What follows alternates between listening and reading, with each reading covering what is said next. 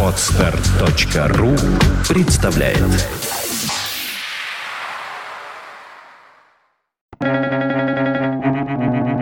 Свободное радио Компьюлента В детстве я молил Бога о велосипеде, потом понял, что Бог работает по-другому. Я украл велосипед и стал молиться о прощении. Аль Капоне.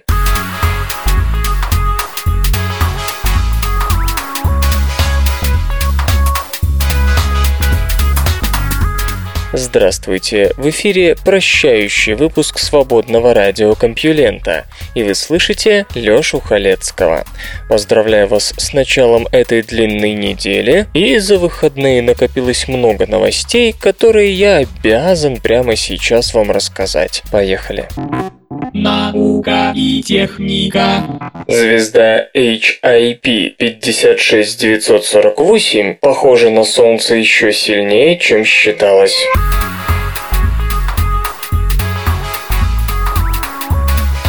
Первая цель поиска второй Земли – найти планету того же размера, что наша, и к тому же расположенную в обитаемой зоне, то есть в той области околозвездного пространства, где температура поверхности планеты позволяет воде существовать в жидком состоянии. Практически все звездные системы имеют такую область, просто на разном расстоянии от светила. У горячих и ярких звезд она дальше, а у тусклых – ближе, чем орбита Земли. На таком мире могут быть моря и реки, подобные нашим, но бело-голубой или красный свет звезды внесет свои коррективы. Для максимальной эффективности листья тамошних растений будут не зелеными, а желтыми, оранжевыми, красными, даже черными. Поэтому имеет смысл ограничить поиск звездами, которые размерами, яркостью и цветом схожи с Солнцем. Но они могут существенно отличаться от нашего светила химическим составом, из-за чего планетная система тоже может преподнести сюрпризы. Остается одно – искать второе Солнце. Знакомьтесь, HIP 56948. Эта звезда, расположенная в 200 световых годах от нас, в 2007 году получила титул самой похожей на Солнце, сменив 18 Скорпии. Новые наблюдения показали, что HIP 56948 похожа даже сильнее, чем предполагалось. Предыдущие исследования не смогли найти различий в габаритах габаритах, массе и яркости между HIP 56948 и Солнцем. Единственное, та звезда примерно на 17 градусов по Цельсию теплее. 18 Скорпии горячее на 54 градуса. Кроме того, 18 Скорпии имеет более высокую концентрацию железа в атмосфере, тогда как состав HIP 56948 практически аналогичен солнечному. И это действительно многообещающий момент. Солнце в определенном смысле лишено того изобилия тяжелых элементов, которые характерны для других звезд того же размера. Одна из гипотез гласит, что эти элементы пошли на создание планет. В этом случае планетная система HIP 56948 должна содержать то же количество материала, что и наша. Иными словами, подчеркивает автор нового исследования Хорке Мелендес из Университета Сан-Паулу, Бразилия, можно сделать вывод, что там есть землеподобные подобные планеты, то есть объекты, обладающие теми же минералами и породами, что и планеты земной группы Солнечной системы. Кстати, ученые заодно пришли к выводу, что та система не имеет гигантских внутренних планет, способных дестабилизировать землеподобные миры. Есть, правда, одно существенное отличие. HIP 56948 примерно на миллиард лет моложе Солнца. Едва ли на ее планетах есть кто-то, с кем можно поговорить по душам. Бродячие пауки идут на жертвы ради любви.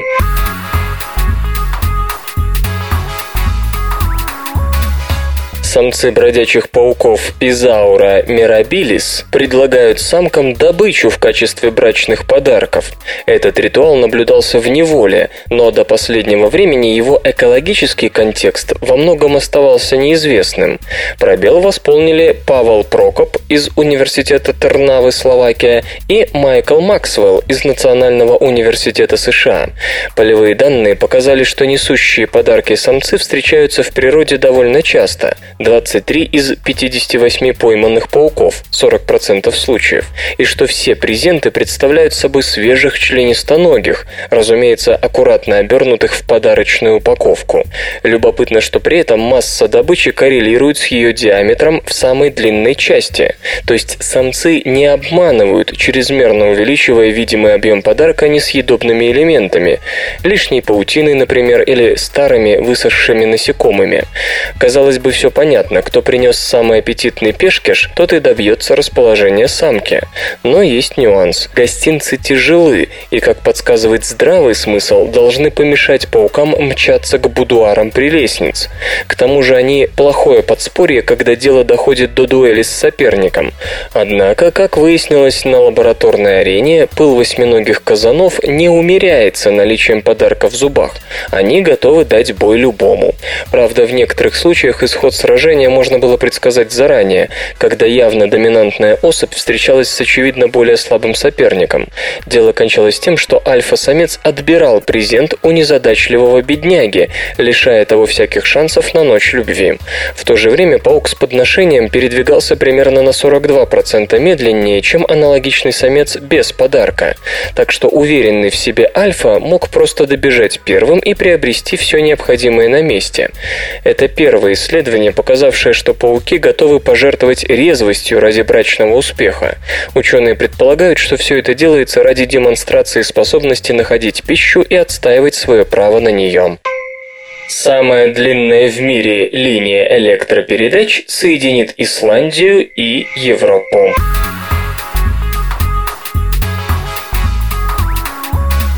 Чтобы повысить устойчивость общеевропейской энергосистемы, предложено проложить энергопередающий кабель по дну Атлантического океана от Исландии до континентальной Европы. Так, островное государство сможет передавать экологически чистую геотермальную электроэнергию в Великобританию, Норвегию и Германию. Проект может стать репетицией перед прокладкой подводных линий электропередач в Северную Африку, где по проекту Desertec в Сахаре планируется создание сети солнечных электростанций. С ростом выработки электроэнергии из альтернативных источников, устойчивость энергетики должна падать, ведь солнце и ветер не всегда придерживаются плана, и это заставляет Европу создавать единую энергосистему, не менее интегрированную, чем когда-то в СССР. Вот почему столь важно подключение Исландии к континенту. Эта страна не испытывает проблем с выработкой энергии, потому что ее геотермальные воды всегда горячи. Германия и Великобритания уже выразили желание желание финансировать проект, став основными получателями исландской энергии. У прокладки кабеля есть два сценария – короткий до Шотландии 1198 километров и длинный до Норвегии 1500 километров. Запланированные 500 киловольт обеспечат уровень потерь не более 4-5%, без учета потерь на повышение и понижение вольтажа. Landskvirkjun, исландская генерирующая компания, готова к сотрудничеству на условиях ежегодного экспорта 5 миллиардов киловатт-час за 7-9 центов США. Проведенная в марте-апреле технико-экономическое обоснование показало, что время окупаемости в этом случае не превысит 8-11 лет, что для энергоотрасли не слишком плохо.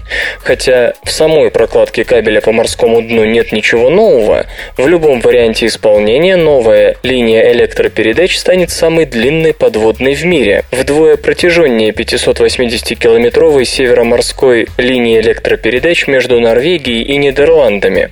Кроме того, ее реализация будет сложнее из-за многократно больших средних глубин на маршруте.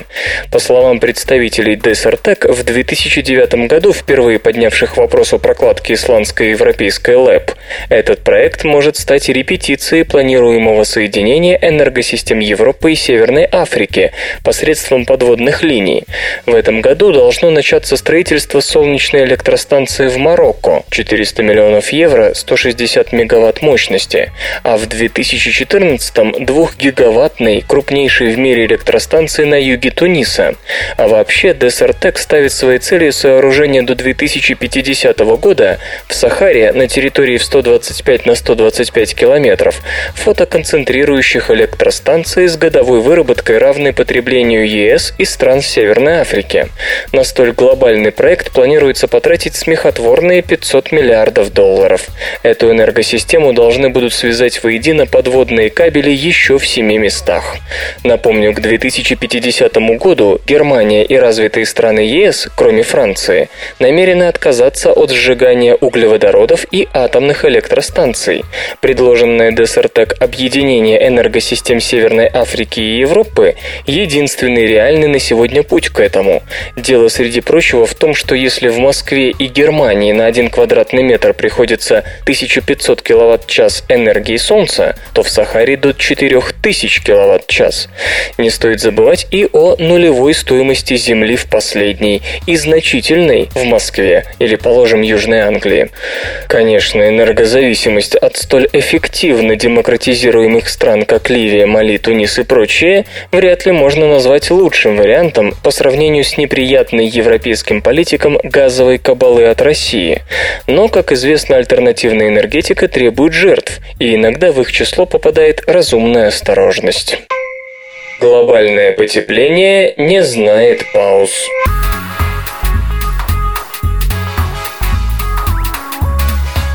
Критики гипотезы глобального потепления неустанно напоминают, даже если потепление в последние годы действительно имело место, то нагрелась не планета, речь идет всего лишь об атмосфере.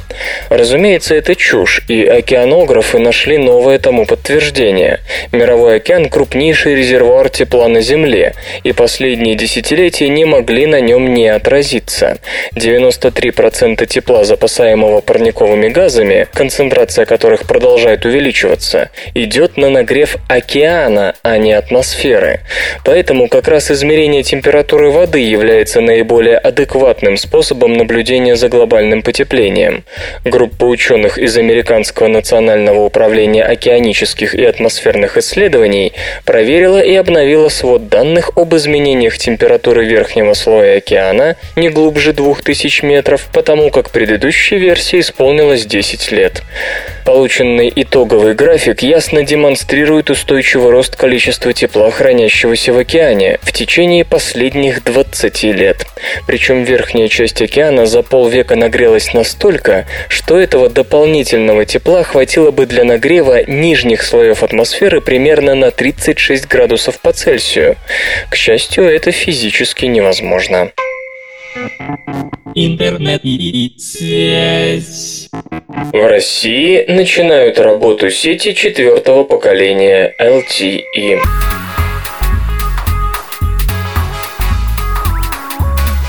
Сегодня, 23 апреля, в Новосибирске запускается в коммерческую эксплуатацию первая в России мобильная сеть четвертого поколения LTE. Услуги представляются компанией Scartel, бренд Yota и Мегафон. В начале 2012 года Scartel, владеющий частотами в диапазоне 2,5-2,7 ГГц по всей стране, разрешил Мегафону пользоваться своими базовыми станциями, а оператор передал партнеру в пользование собственную инфраструктуру, доступ к площадкам для размещения базовых станций, магистральным каналам и центрам обработки данных. Технология LTE обеспечивает теоретическую скорость передачи данных до 326 мегабит в секунду в направлении от базовой станции на клиентское устройство. Интернет-доступ Йота тарифицируется в зависимости от скорости, которую абонент выбирает по своему усмотрению. Чем выше пропускная способность канала, тем больше плата. За 900 рублей в месяц предоставляется неограниченный доступ со скоростью 5 мегабит в секунду. Абоненты Мегафона в первые два месяца после запуска LTE сервиса в Новосибирске смогут выходить в интернет бесплатно. Платить придется только за модем стоимостью около 3000 рублей. Как услуги будут тарифицироваться впоследствии, пока не решено. Сейчас в Новосибирске установлено 150 базовых станций LTE. До конца 2012 года их количество возрастет до 200 250, что обеспечит стопроцентное покрытие города и частично области. 10 мая Скартел намерен запустить LTE-сеть в Москве. 14 мая в столице заработает 4G-сервис Мегафона. Кроме того, планируется развернуть сервисы в Краснодаре, Сочи и Самаре. Сети передачи данных четвертого поколения до конца года рассчитывают запустить в Москве другие операторы Большой Тройки, если получат необходимые разрешения от надзорных органов. Эти забавные ученые. В чем разница между математиком и физиком? Математик полагает, что достаточно двух точек, чтобы провести через них прямую. Физик обязательно потребует дополнительных данных. Наука и техника. Избушка на гидравлических ножках.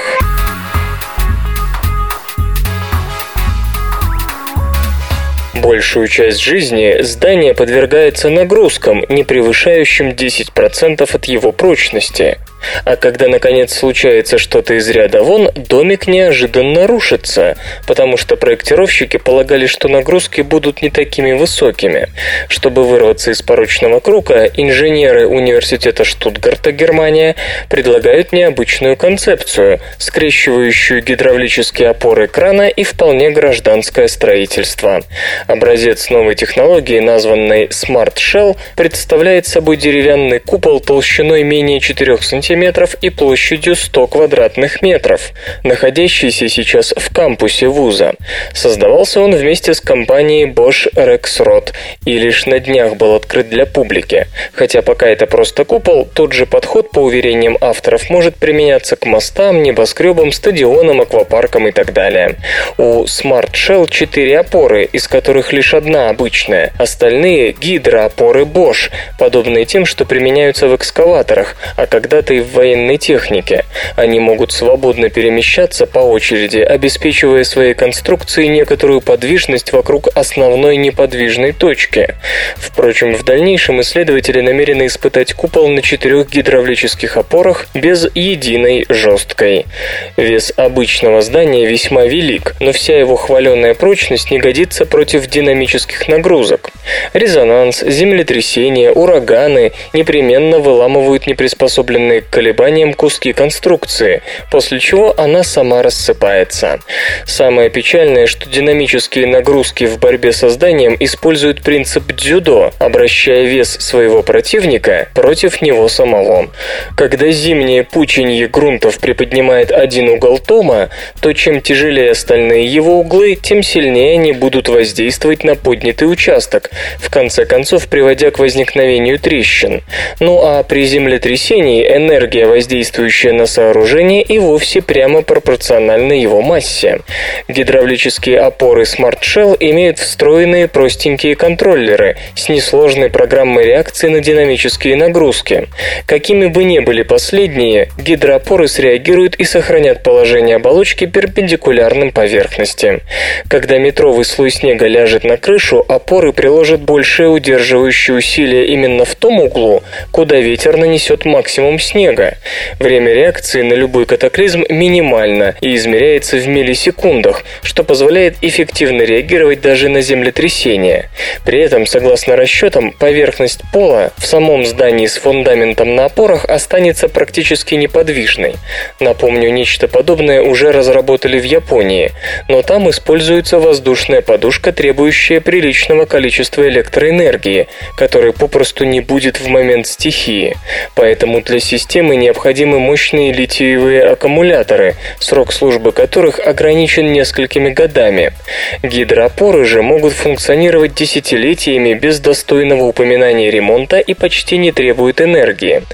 Замечу, впрочем, что хотя сама концепция упоминается в фольклоре уже довольно давно, практическая ее реализация в масштабном объекте, по всей видимости, имела место впервые.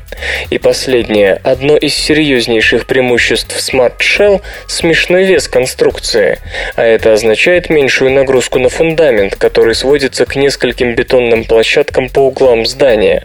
Это, равно как и снижение расхода материалов на столь легкое сооружение, серьезно уменьшает общую стоимость строительства. От гиперзвукового планера HTV-2 отваливались куски.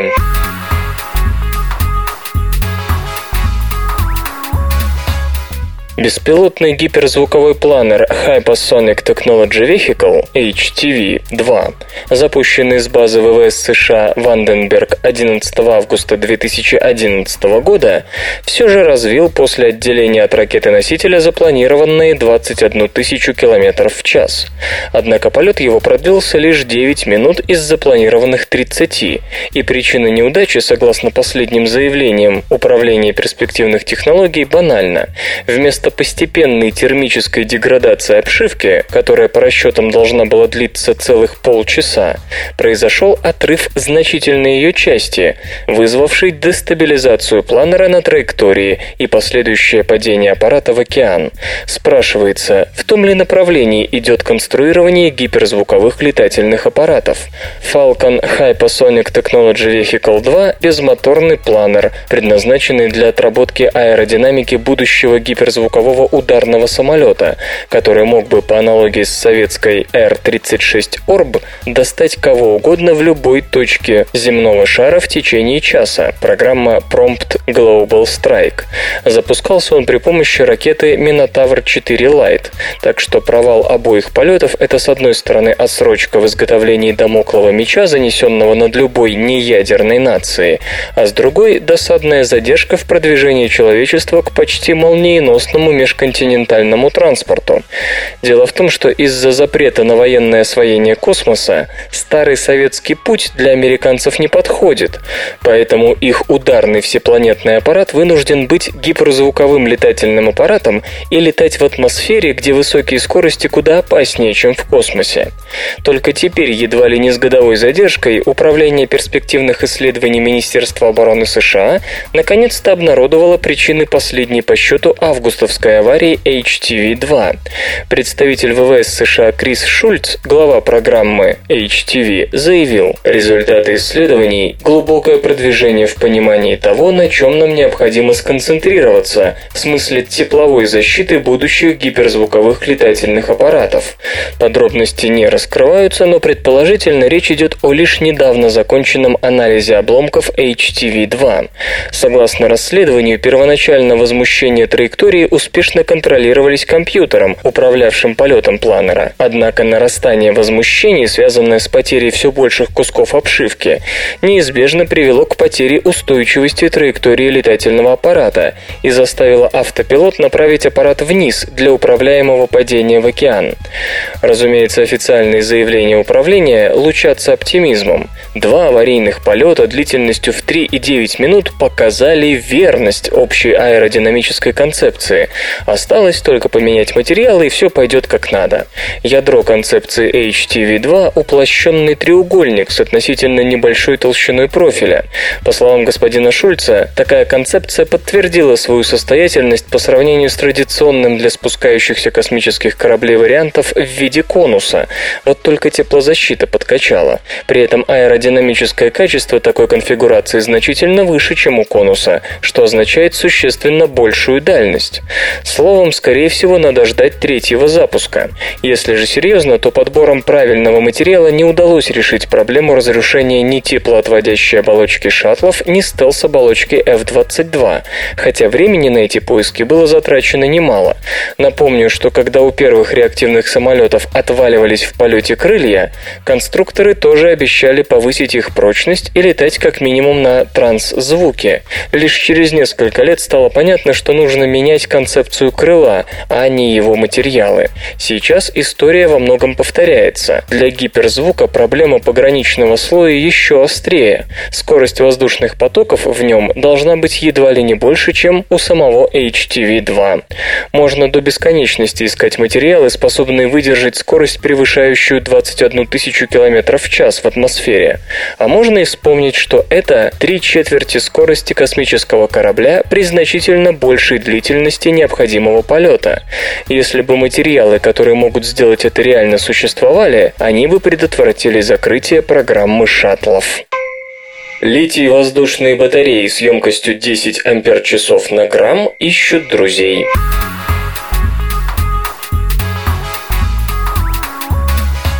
Вот уже несколько лет IBM работает над проектом Battery 500 в надежде обеспечить электромобилям с помощью литий-воздушных батарей 800-километровую дальность пробега.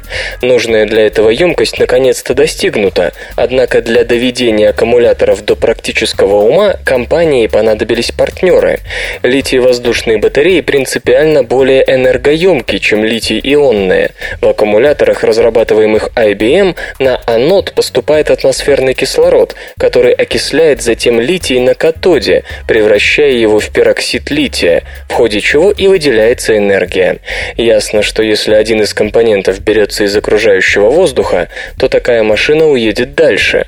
Попросту говоря, литий-воздушная батарея – открытая система, которая, как и обычный двигатель внутреннего сгорания, использует атмосферный окислитель. Отсюда и принципиально более высокая энергоемкость в сравнении с обычным литий-ионным или литий-железофосфатным решением.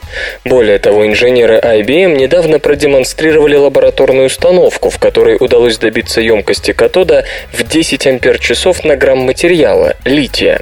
Понятно, что подробности еще не запатентованной технологии не раскрываются, однако показатели очень высокие. Ранее говорилось о 3,84 ампер-часов на грамм лития, как о максимуме. По словам инженеров, в моделировании эффективного сценария окисления им сильно помогли вычисления на суперкомпьютере IBM Blue Gene. Однако на пути к промышленному выпуску таких аккумуляторов есть несколько преград, одна из которых сам литий. Он весьма бурно реагирует с кислородом, и для плавного проведения реакции окислитель должен подаваться микродозами. При этом его нужно предварительно очистить от иных газов воздуха. И если в лабораторных условиях все это просто, то для получения результата, реализуемого на практике, могущественной корпорации понадобилась помощь партнеров – японских Asahi Kasai и Central Glass. Первая компания как раз будет заниматься самым узким местом – мембранами, отвечающими за очистку окислителя и его равномерную главную подачу к катоду. Central Glass отвечает за производство электролитов для батарей, и именно ее усилиями будут производиться некие присадки к материалу катода, которые и обеспечат новым аккумуляторам их 10 ампер-час на грамм. Отмечу, что при такой емкости действительно не проблема добиться заданной проектом Battery 500 дальности в 800 километров, увеличить ее в пятеро по сравнению с основными электромобилями современности. Вот только удастся ли перенести наработки из лаборатории в поле? Много ли энергии можно спрятать в мешок?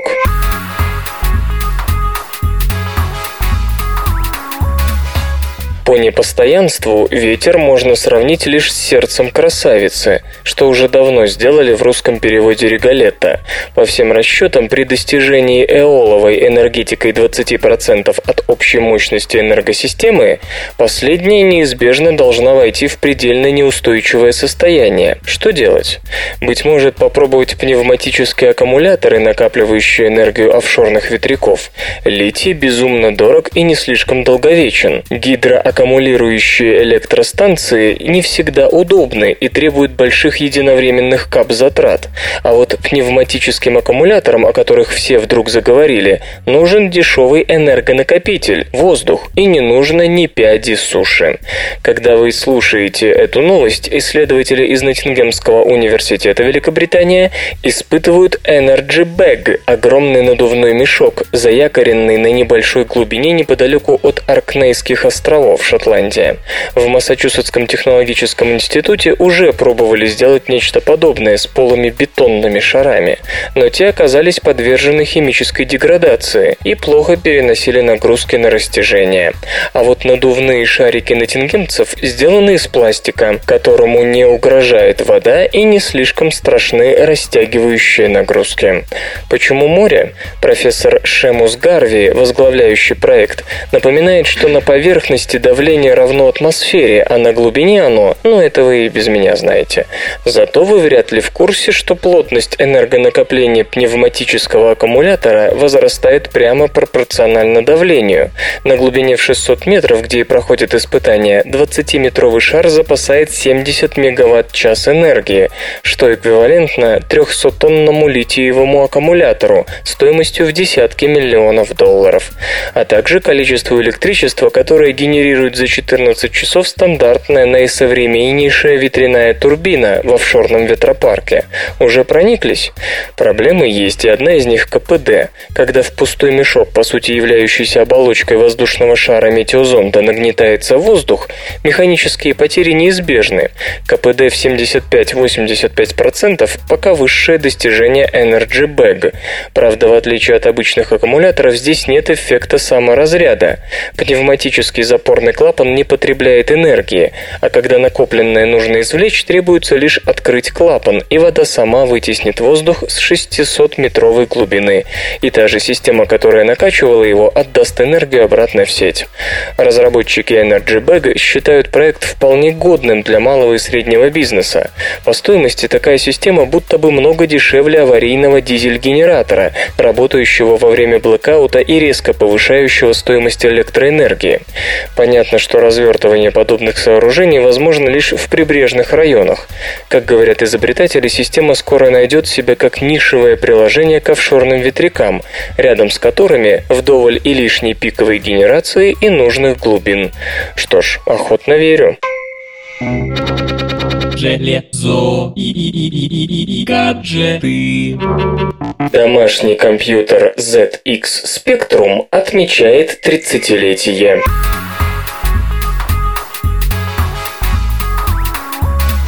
23 апреля 1982 года свет увидела первая модель ZX Spectrum, одного из самых популярных домашних компьютеров в истории. ZX Spectrum был разработан английской компанией Sinclair Research на микропроцессоре Zilog Z80 с тактовой частотой 3,5 МГц. Оригинальная версия оснащалась 16 или 48 килобайтами оперативной памяти и недорогой клавиатурой с 40 кнопками. Компьютер имел однобитный выход звука через встроенный динамик. Воспроизведение музыки, особенно многоголосной, требовало почти всего времени процессора, так как звук полностью генерировался программно. Для хранения данных применялись аудиокассеты и дискеты. В начале 80-х ZX Spectrum был одним из самых популярных компьютеров в Европе, а его многочисленные клоны получили широкое распространение на территории территории нашей страны. ZX Spectrum предлагался за 125 фунтов стерлингов за модель с 16 килобайтами памяти и 175 фунтов за модификацию с 48 килобайтами. Впоследствии стоимость была снижена до 100 и 130 фунтов стерлингов соответственно. Высокая популярность ZX Spectrum во многом объясняется агрессивной ценовой политикой производителей. За первые полтора года было реализовано более миллиона устройств. Производство ZX Spectrum прекратилось в 1992 году. За 10 лет было продано в общей сложности более 5 миллионов компьютеров, не считая клонов. Смартфоны с мобильной операционной системой разработки Mozilla выйдут к концу года.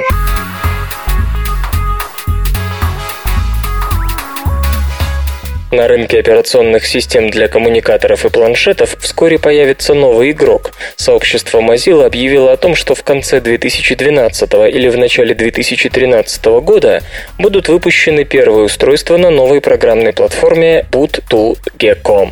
В основу мобильной операционной системы положен движок Gecko, применяющийся в частности в браузере Firefox, а также низкоуровневый код Android. Платформа получит собственный интерфейс Web API, поддерживающий стандартные телефонные функции, звонки, работу с СМС, беспроводной связью, Bluetooth, NFC и так далее.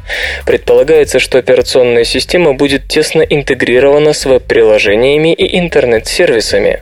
По словам исполнительного директора Mozilla Гарри Ковача, смартфоны на базе Boot2 Gecko будут предлагаться по относительно невысокой цене, что должно способствовать росту популярности операционной системы. Первые аппараты под управлением мобильной операционной системы системы Mozilla дебютируют в Бразилии, а их распространением займется оператор Телефоника Vivo. О технических характеристиках коммуникаторов данных пока нет, но скорее всего они будут относиться к начальному и среднему уровню. Музычный перапынок.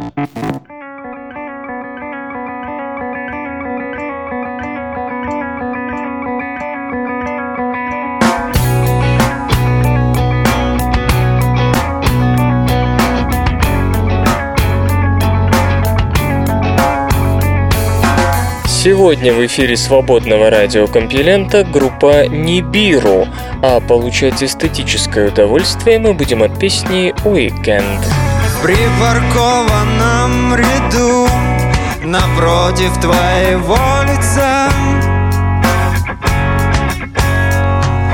Жаром пышут путешественницы дорог Стальные дамы в спальных гаражах Проходишь медленно, ощущаешь порами кожи.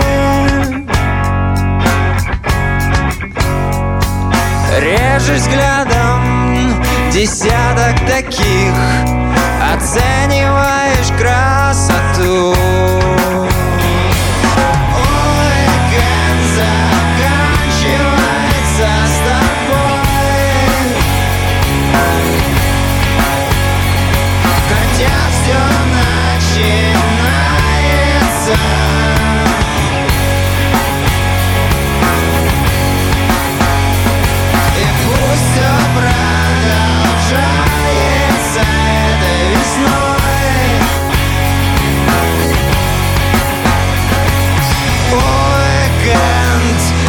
заканчивается. Шаг за шагом тишины. Нарушив обвал Он опускается в удобный салон С запахом табака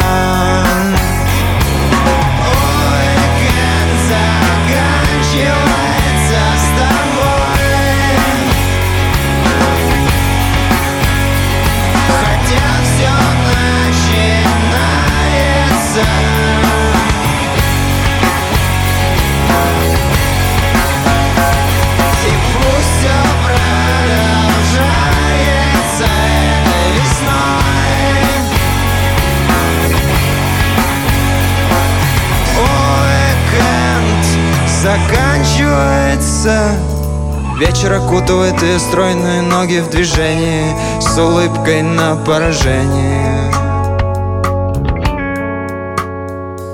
Легкое платье прижимается к каждому выступу Вызывая в нем спазмы и приступы. Босоножки врезаются в середину салона Тела оголяются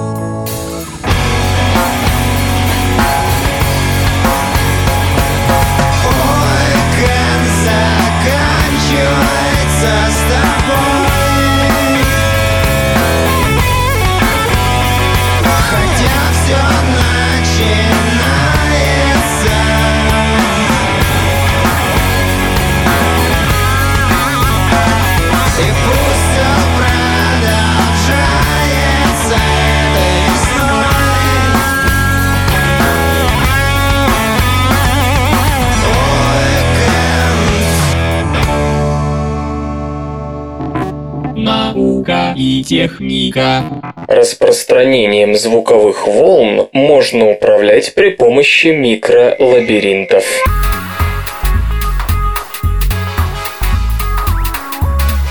Зиксин Лян и Дженсен Ли из Гонконгского университета предложили принципиально новый способ управления звуковыми волнами без метаматериалов в строгом смысле этого слова. Соответствующее исследование было опубликовано в журнале Physical Review Letters. Ученые провели компьютерную симуляцию распространения звука через материал, насыщенный микроканалами, которые составляли сеть взаимосвязанных лабиринтов. При попадании в один из них звук идет до центра микролабиринта, где попадает в другой лабиринт, ведущий в прямо противоположном направлении. То, что получилось, исследователи также назвали метаматериалом, хотя в принципе их вариант значительно проще в изготовлении, чем обычные метаматериалы. Такие лабиринтные структуры могут не только отражать или перенаправлять звук в любом направлении, но и играть роль акустических линз, радикально улучшив качество изображения, получаемых при помощи УЗИ. Отрицательный коэффициент преломления в оптике постулирован Веселаго в 1967 году. Теоретически такие материалы позволяют достичь буквально невидимости, и некоторые успешные опыты в этом направлении уже были. Однако со звуком все не так просто. В проведенном компьютерном моделировании гонконгские исследователи обсчитали материал, разбитый на клетки, наподобие шахматной доски. Только каждая клетка соответствовала лабиринту. При попадании в первый тип лабиринтов, соответствующий красному квадрату, звук поворачивался в нем на 90 градусов, а на выходе попадал во второй тип, черная клетка, где дополнительно менял направление еще на 90 градусов. В результате в ходе моделирования он или буквально отражался в обратную сторону, или наоборот, беспрепятственно проходил через материал. Такой подход не срабатывает в оптике, потому что лабиринты будут эффективно перенаправлять лишь волны, в несколько раз более длинные, чем входное отверстие в лабиринте. Волны света, в отличие от звуковых, просто не могут войти в отверстие меньше, чем их длина. Пока моделирование завершено лишь для двухмерных материалов, однако в 3D-варианте техника расчетов, оставаясь той же, даже теоретически позволяет перенаправление под большими углами. Применение такого метаматериала возможно по двум направлениям – для звукоизоляции, отражения звука, и улучшенного сбора звукового сигнала, к примеру, при проведении УЗИ. При последнем сценарии потери энергии звуковых волн должны быть минимальны по сравнению с существующими материалами, что теоретически позволяет создание весьма эффективных звуковых линз. Кроме того, покрытие тех или иных объектов, таких как подводные лодки, подобными звукопрозрачными, но не рассеивающими звуковые волны метаматериалами, может существенно затруднить их обнаружение при помощи активной гидролокации. Самособирающееся высокопроводящее нановолокно – будущее современной электроники.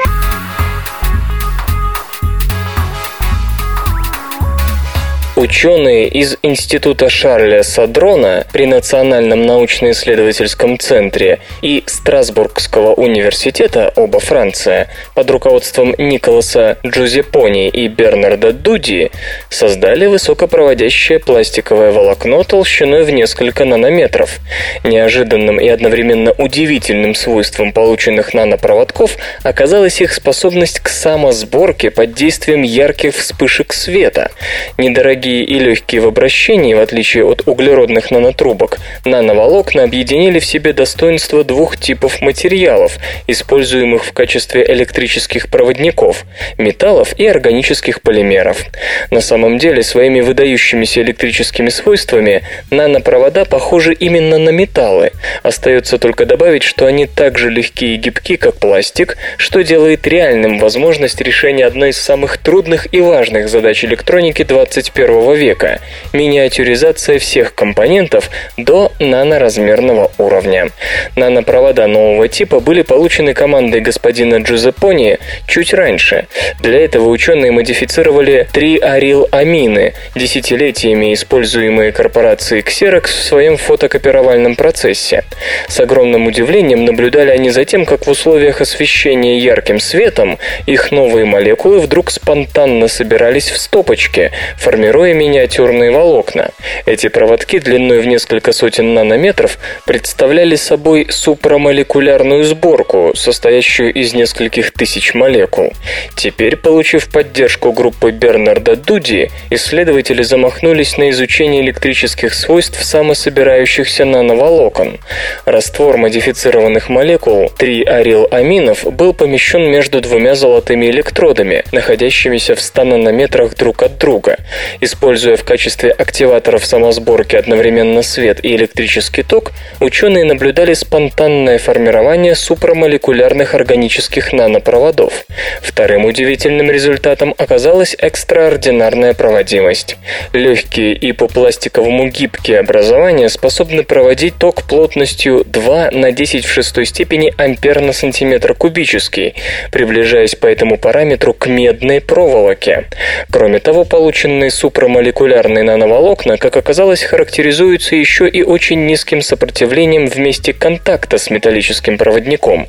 Оно в 10 тысяч раз ниже, чем обычное интерфейсное сопротивление для лучших проводящих органических полимеров. Что дальше? Авторы исследования искренне надеются, что им удастся продемонстрировать на реальных прототипах то, каким образом их волокна могли бы использоваться промышленностью для миниатюризации электронных устройств вроде гибких экранов, солнечных батарей, печатной наноэлектроники и тому подобного. Железо и гаджеты. Pixel QE готовит дисплей высокого разрешения.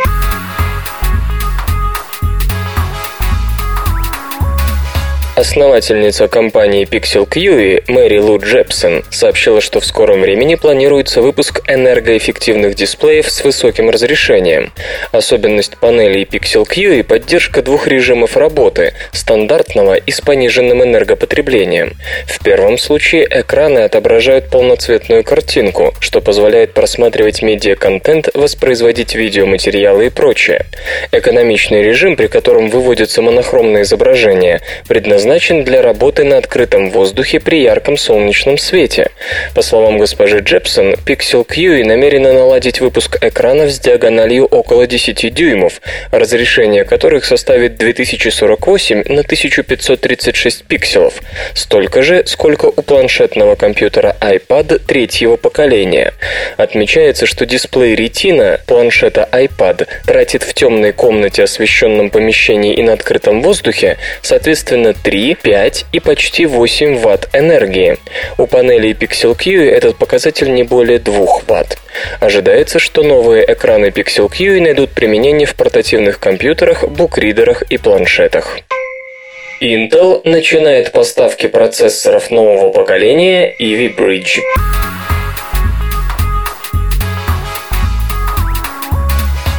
Корпорация Intel начинает отгрузки чипов поколения Ivy Bridge для настольных и портативных компьютеров. Ivy Bridge – это первые процессоры Intel, производящиеся по 22-нанометровой технологии с применением инновационной методики 3-Gate, которая предусматривает переход на транзисторы с трехмерной структурой. Чипы имеют два или четыре вычислительных ядра, контроллер памяти DDR3 и усовершенствованное видеоядро с поддержкой программного интерфейса DirectX 11. Платформа обеспечивает поддержку технологий USB 3.0 и Thunderbolt.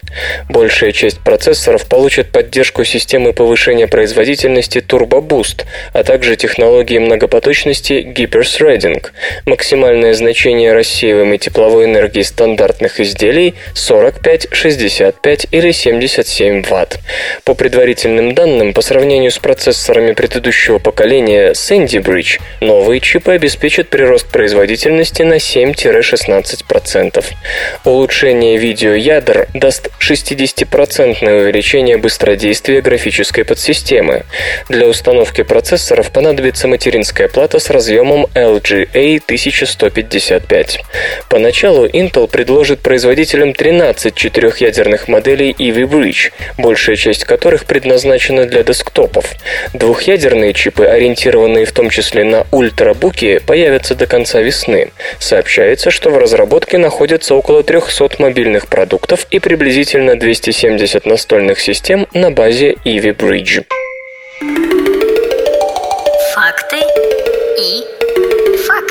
Знаете ли вы, что каменная соль тверда, как антрацит, но легко размывается водой? Помогает заморозить мороженое, но плавит лед, сохраняет пищу и убивает растения, отбеливает ткань и дубит кожу. Наука и техника. Описан эпигенетический код старения.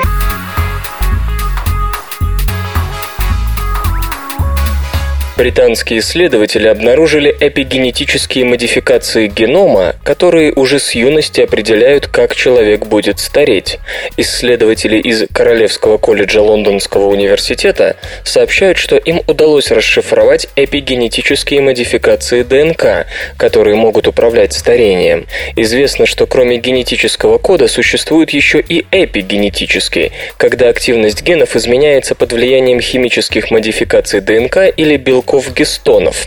Определение этих модификаций по геному и формирует эпигенетический код, который без изменений существует в течение очень длительного времени и может даже передаваться по наследству. Из-за него одни и те же гены у разных индивидуумов могут работать совершенно по-разному, как происходит, например, с тем же старением. Один в свои 50 выглядит на 80, а другой, 80-летний, выглядит на крепкий полтинник.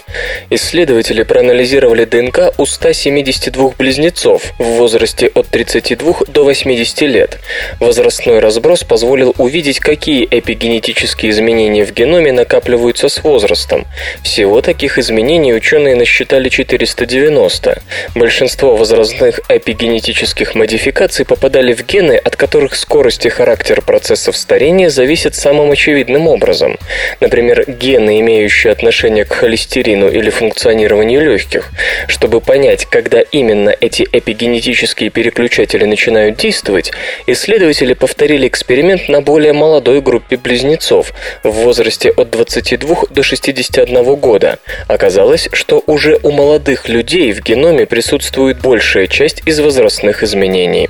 Авторы работы полагают, что с самого раннего возраста условия среды начинают определять то, как организм будет стареть. Диета, образ жизни, экологическая обстановка формируют эпигенетическую программу старения уже в детстве и ранней юности. Грубо говоря, подростковая любовь к фастфуду может отозваться ускоренным старением к 40-50 годам, и никакие фитнес-центры, здоровое питание и жизнь в экологическом заповеднике не спасут. С одной стороны, это хороший аргумент в пользу старого наблюдения о том, что бурная молодость приводит к неприглядной старости. Возражение в духе, что вот есть знакомый пенсионер, который и в молодости был ого-го и сейчас тоже, в расчет не берутся. В данном случае изучали среднестатистическую массу, в которую попасть гораздо проще, чем в лигу особо крепких стариков.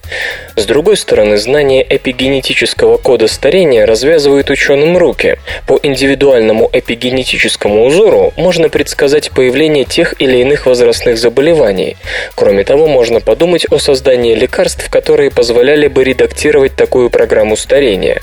Но перед этим еще нужно проверить, в какой мере каждый из обнаруженных изменений влияют на старение и как именно разные внешние факторы включают те или иные эпигенетические переключатели. Опасность золотистого стафилококка зависит от его липучести.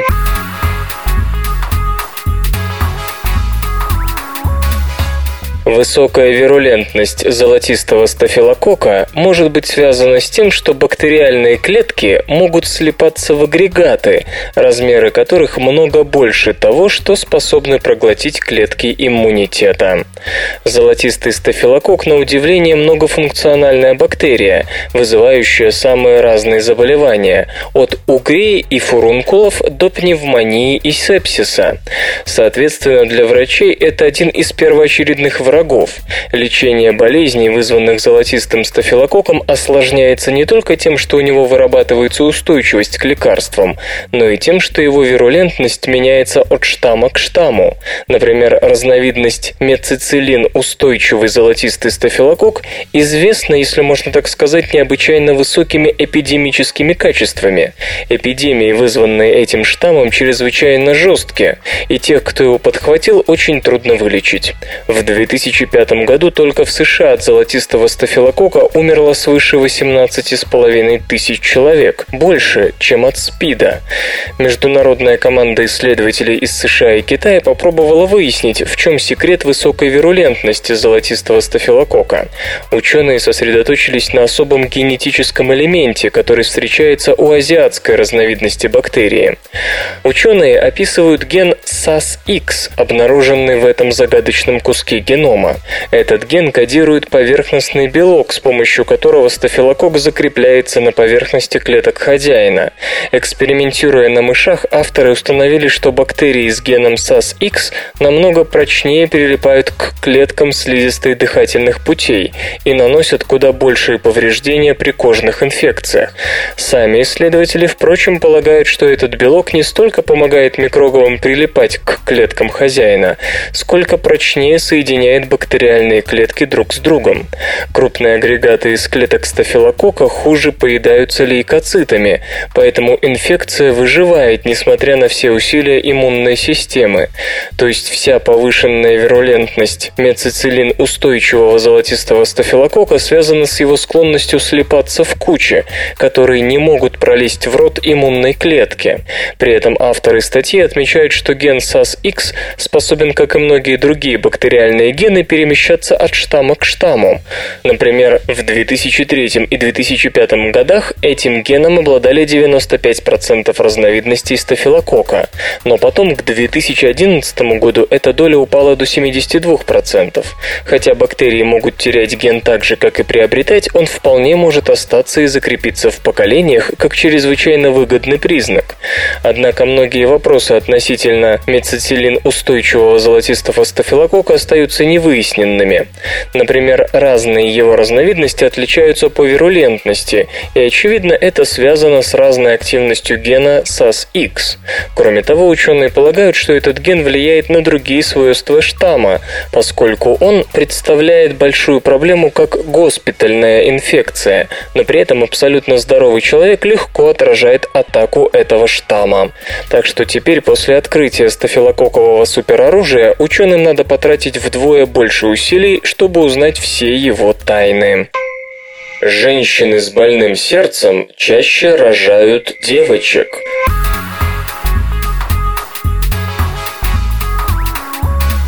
Беременные женщины, страдающие болезнями сердца, чаще рожают девочек, чем мальчиков. Об этом на Всемирном кардиологическом конгрессе в Дубае рассказали ученые из Университета Тибриза, Иран.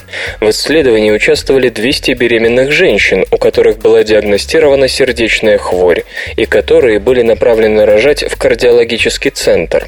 Средний возраст испытуемых 29 лет. 64% из них имели проблемы с сердечным клапаном. 19% страдали от дилатационной кардиомиопатии, состояние, при котором сердце становится слабым и увеличенным и не может эффективно качать кровь, а у 14% с самого рождения были проблемы со строением и функцией сердца. Из 216 детей, произведенных на свет участницами, 75% были девочками. Количество мальчиков, рождающихся в любой человеческой популяции, должно быть сходно с численностью девочек. Однако соотношение младенцев мужского и женского пола в любой стране может различаться из-за практики полового отбора. В Иране на каждую сотню девочек рождается 105 мальчиков, а у участниц исследования на каждую сотню девочек появилось 32 мальчика. Причиной такого различия в численности младенцев женского и мужского пола, матери которых имели нездоровое сердце во время вынашивания плода, ученым не вполне ясны. За пол ребенка отвечают хромосомы в сперме отца, но нынешняя работа показала, что может иметь место связь между состоянием здоровья матери и полом малыша, которого она способна выносить полный срок. Выяснить это окончательно можно только с помощью более масштабных исследований, считают иранские эксперты. Нанокристаллы научились проникать в клетки, подражая вирусам.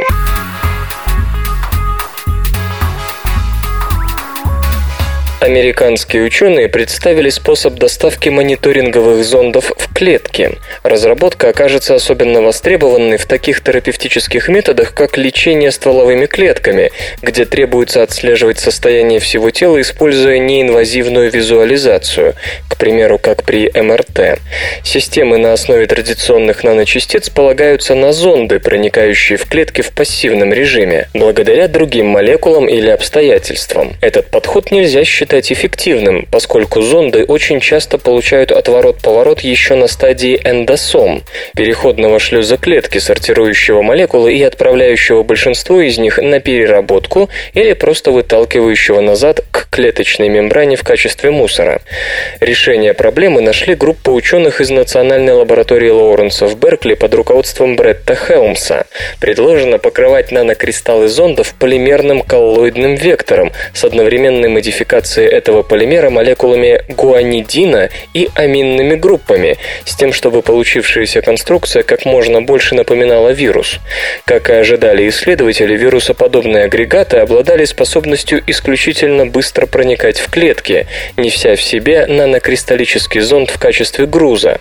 Кроме того, дальнейшие исследования показали, что покрытие защищало не только груз, но и сами клетки от возможных негативных последствий присутствия инородного тела.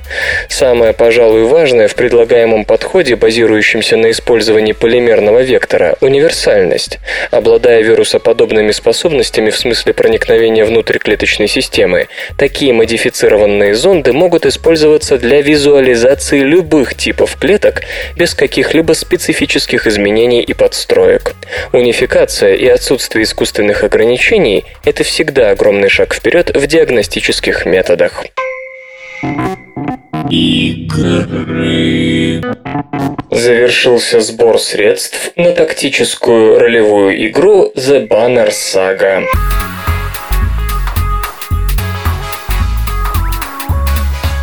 Тактической ролевой игре The Banner Saga удалось собрать в системе Kickstarter необходимую для завершения разработки сумму.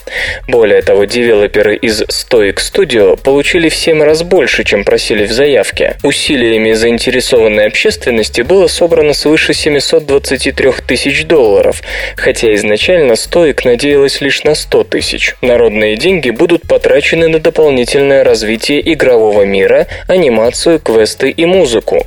Кроме того, достигнув отметки в 650 тысяч долларов, разработчики объявили о расширении списка платформ.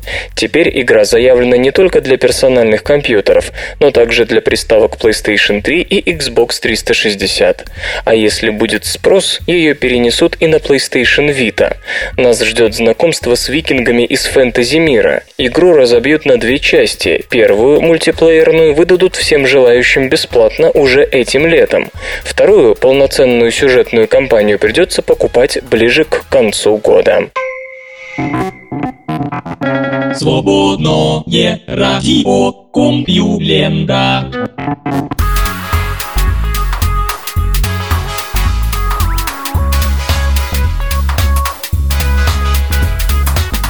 Прощающий выпуск СРК подошел к концу. Загляните на сайт компьюлента.ру, там новостей еще больше.